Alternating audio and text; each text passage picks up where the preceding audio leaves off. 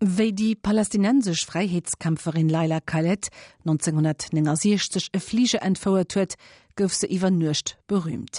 Hier Foto aus dem als im Weltgangen a bis haut as se op T-Shirten als Poster oder opposchen ze gesinn. An Leila Khaled kämpft nach immer fir de Retour vun den Palästinenser an hier hemischt. Mei iwwer die Kon vum palästinensischen Befreiungskampf lo vum Angelika Tommy an der Serie Powerfraen. Eine junge attraktive Frau, modisch in weiß gekleidet mit passendem Hut und einer Sonnenbrille, bestieg am 29. August 1969 in Rom den TVA-Flug 840 nach Tel Aviv. Nachdem die Maschine abgehoben hatte, zwang sie den Kapitän mit einer Handgranate im Namen der Volksfront zur Befreiung Palästinas zum Kurswechsel. Dieselbe junge Frau wurde wenig später zum Postergirl des palästinensischen Befreiungskampfes mit einer Kufia, einem sogenannten Palästinensertuch um den Kopf geschlungen und einer Schnellfeuerwaffe in der Hand. Laila Khaled war die erste Frau, die ein Flugzeug entführte. Für sie ist Frau sein und kämpfen kein Widerspruch. Zu Beginn mussten Frauen beweisen, dass sie im bewaffneten Kampf den Männern ebenbürtig sein können. Deshalb wollten wir wie Männer sein, erklärt Laila Khaled. Ich denke, dass es nicht mehr notwendig ist, uns als Frauen zu beweisen, indem wir Männer imitieren.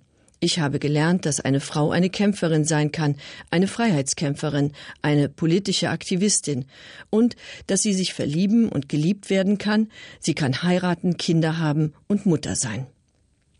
Die inzwischen 70-jährige Laila Khaled lebt in Amman, ist verheiratet, hat zwei Söhne und träumt immer noch davon, zurückzukehren in ihr Heimatland Palästina, in ihre Heimatstadt, nach Haifa. Und, so Khaled, falls es mir nicht gelingt, zurückzukehren und in Freiheit in Palästina zu leben, werden meine Kinder zurückkehren. Heute kämpft Laila Khaled mit Worten statt mit Waffen. Sie vertritt die Volksfront zur Befreiung Palästinas, einen linken Flügel der PLO, im palästinensischen Nationalrat, dem Exilparlament der palästinensischen Befreiungsorganisation.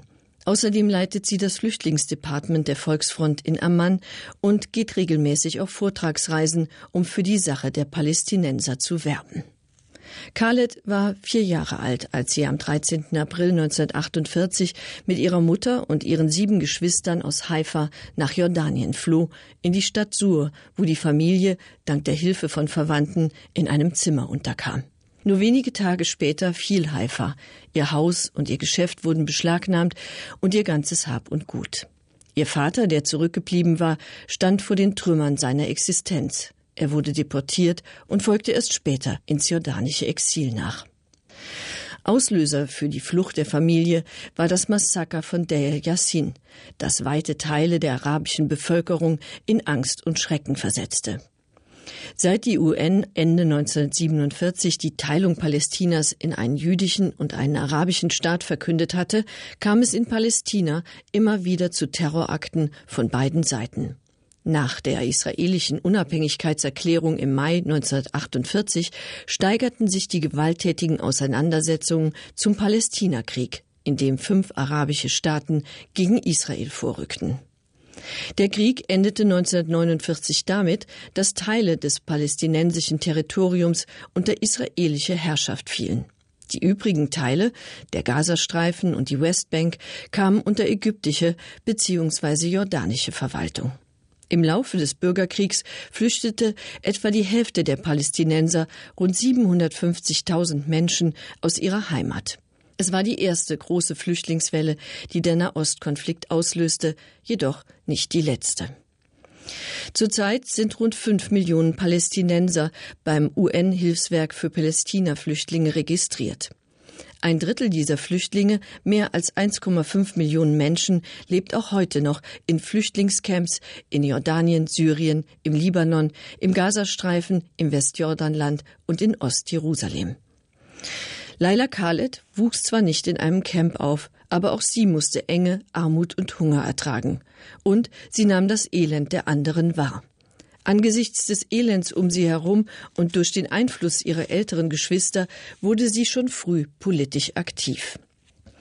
Bereits mit 13 trat sie in eine Widerstandsgruppe ein, wechselte während ihrer Ausbildung und ihrer späteren Tätigkeit als Lehrerin in immer radikalere Organisationen.